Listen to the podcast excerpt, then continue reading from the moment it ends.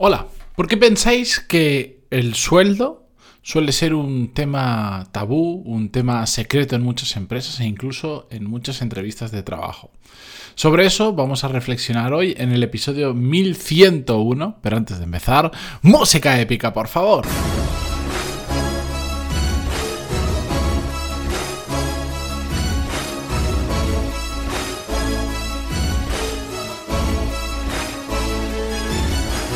Muy buenos días a todos, bienvenidos. Yo soy Matías Pantaloni y esto es Desarrollo Profesional, el podcast donde hablamos sobre todas las técnicas, habilidades, estrategias y trucos necesarios para mejorar cada día en nuestro trabajo.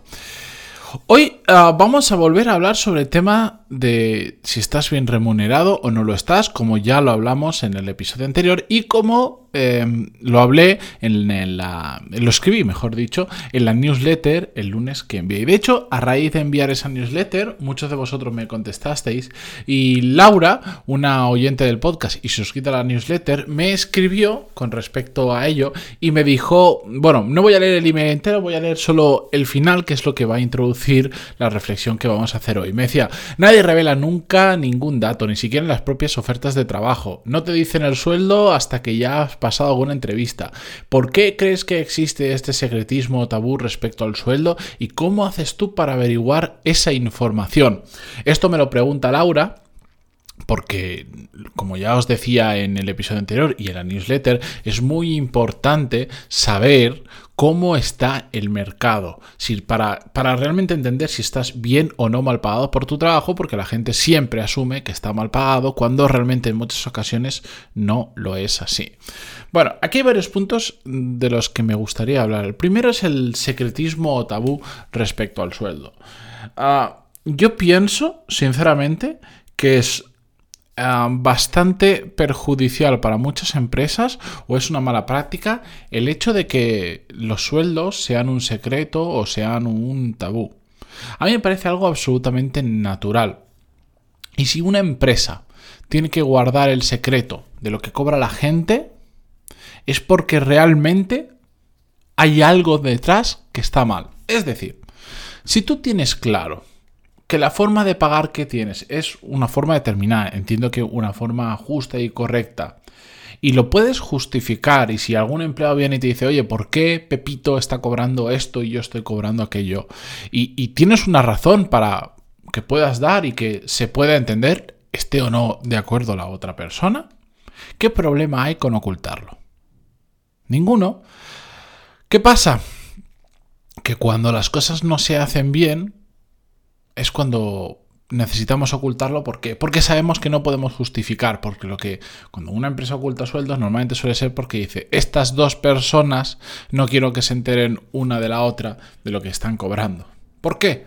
porque si no va a haber problemas ¿y por qué hay problemas? porque no se han hecho las cosas bien tal cual error habitual es que los sueldos estén simplemente puestos según la capacidad de negociación de la empresa y de la persona eh, que opta a un puesto o que está pidiendo un ascenso o que está pidiendo una mejora del puesto o algo así.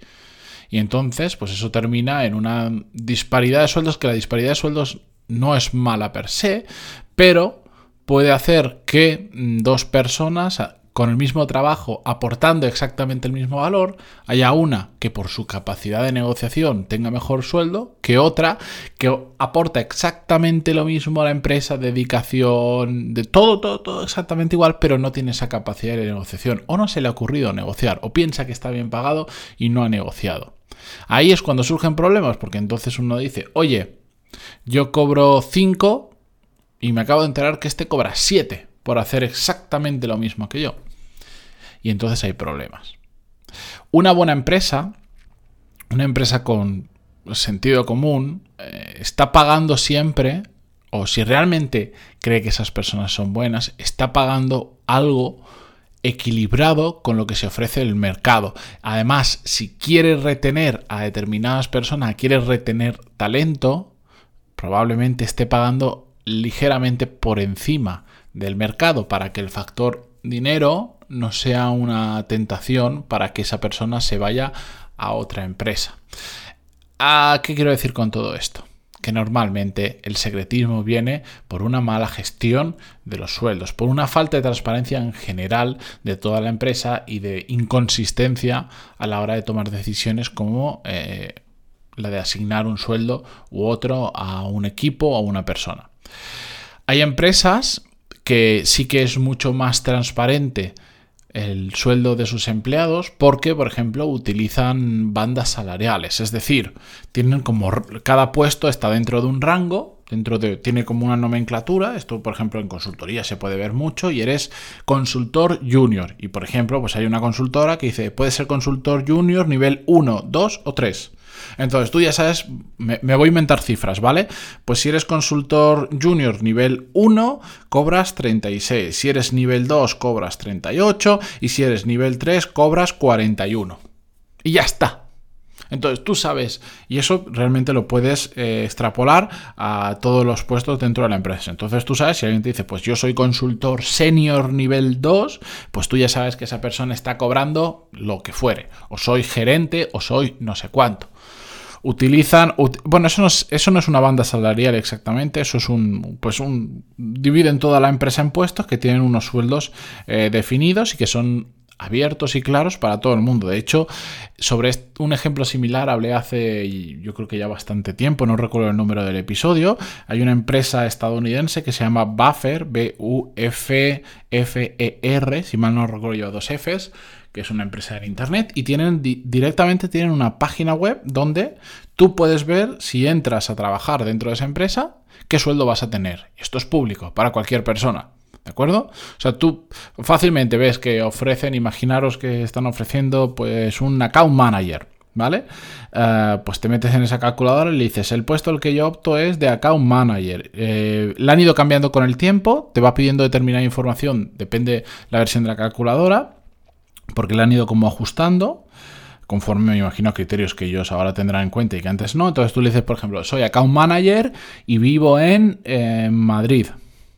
Y soy de nivel 1, o soy junior o soy senior, algo así. No me acuerdo cuáles eran los factores porque, como os digo, han ido cambiando. Entonces eso te dice, pues tu sueldo será de no sé cuánto. Tiene en cuenta, por ejemplo, dónde vas a trabajar, por el coste de vida de la ciudad y cositas así. Ah, después están empresas que tienen bandas salariales que dicen, oye, para el mismo puesto de trabajo puedes cobrar entre 36 y 40. Y ese margen de 4.000 euros, por ejemplo, es lo que se reserva el, manager o la persona que te esté contratando para, para como, como incentivo para contratarte. Es decir, si te ve Mm, flojo y fácil de contratar, pues te va a ofrecer 36 y si ve que eres bueno y que tienes más ofertas y, quiere que entres, pues te ofrecerá por arriba, te, ofrecerá esos 40, 41, lo que, la, parte alta de la banda salarial.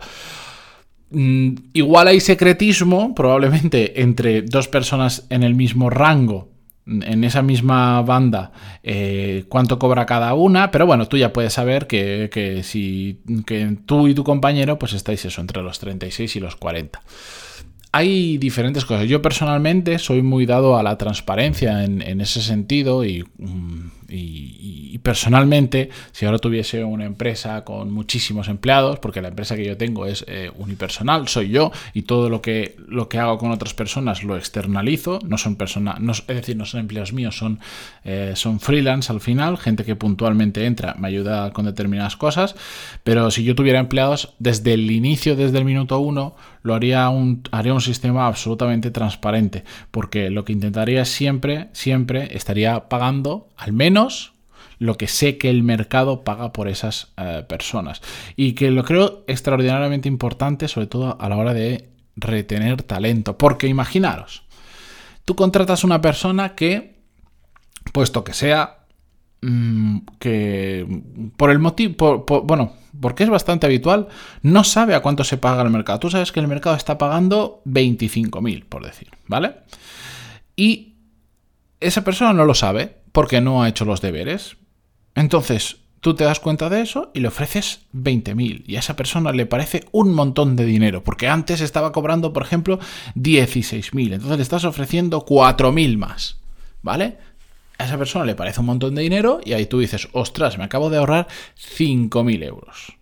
Y como todo es secreto, como no se lo. como, como su compañero que va a tener, mm, no van a hablar de ello entre ellos y la empresa no, insta a, que toda esta información que se sepa, está muy contento hasta que esta persona le empiezan a llegar ofertas o se toma la molestia de empezar a mirar cuánto está el mercado y se da cuenta de que el mercado está a 25.000.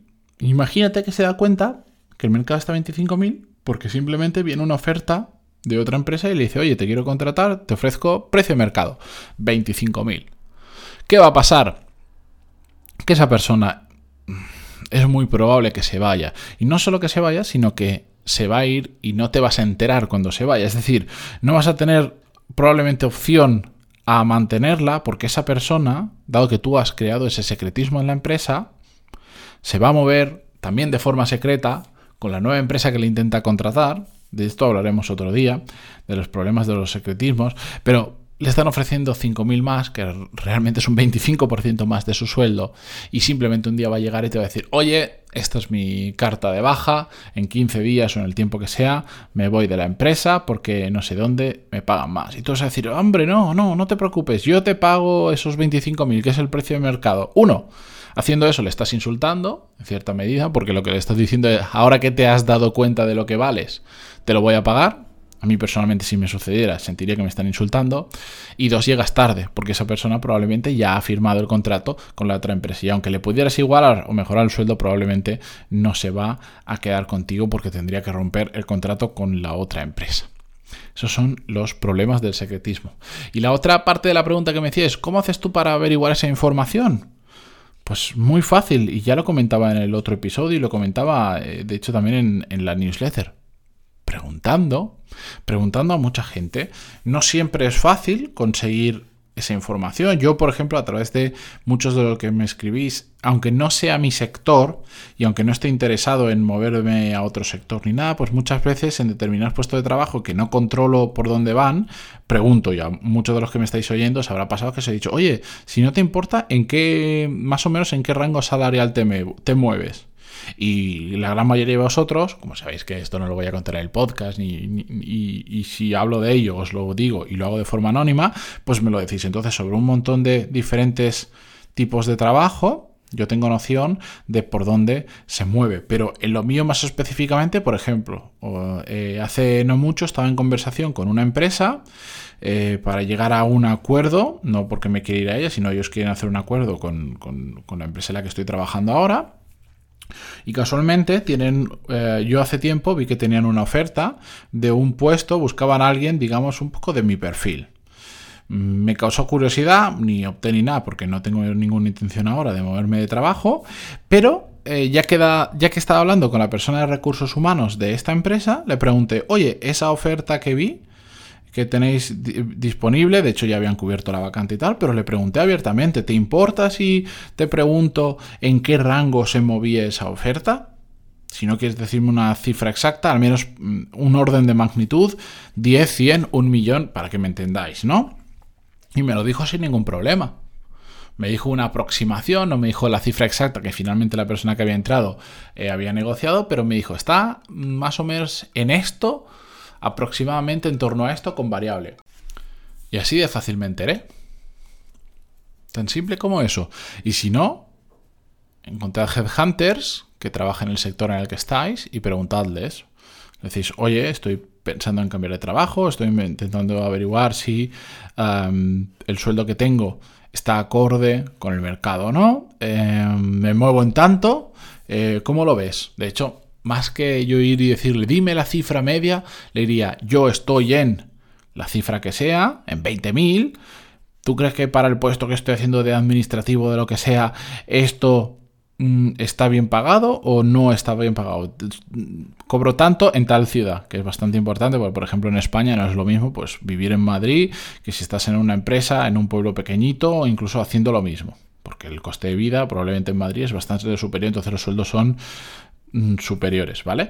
Le decís eso y hay muchos que no os van a contestar y hay muchos otros que sí, que lo van a hacer sin problema y si eh, son del sector en el que vosotros estáis, que es lo, sería lo adecuado, pues ya os van a tener en, en, mente y quién sabe si de ahí puede surgir una relación profesional que os lleve a encontrar un nuevo puesto de trabajo o algo similar. Preguntad a gente que sepáis que trabaja en puestos similares al vuestro, moveros en vuestro mundillo, es que esto es muy importante, esto es un tema más de networking, de eventos y cosas así, pero tenemos que tenerle el pulso al mercado, tenemos que saber dónde están las oportunidades, cuánto se pagan esas oportunidades. No vale con simplemente ir a trabajar todos los días y ya está. Eh, a más información tienes, más capacidad tienes de generar oportunidades, de aceptar oportunidades, de generar cambios. Ya lo sabéis perfectamente, lo hemos hablado mil veces en este podcast. Tenemos que ser proactivos, tenemos que movernos y no conformarnos con ir a trabajar de 8 a 5 y ya está, sino mm, pues aprovechar eh, las relaciones con otras personas, eh, echarle un poquito de cara a veces para hacer determinadas preguntas. Claro que a mí no me resulta cómodo encontrar una persona y decirle, oye, mm, ¿en cuánto se mueve tu trabajo? Muchas veces no resulta, pero a veces hace falta un contexto y hace falta una cierta relación para hacerlo.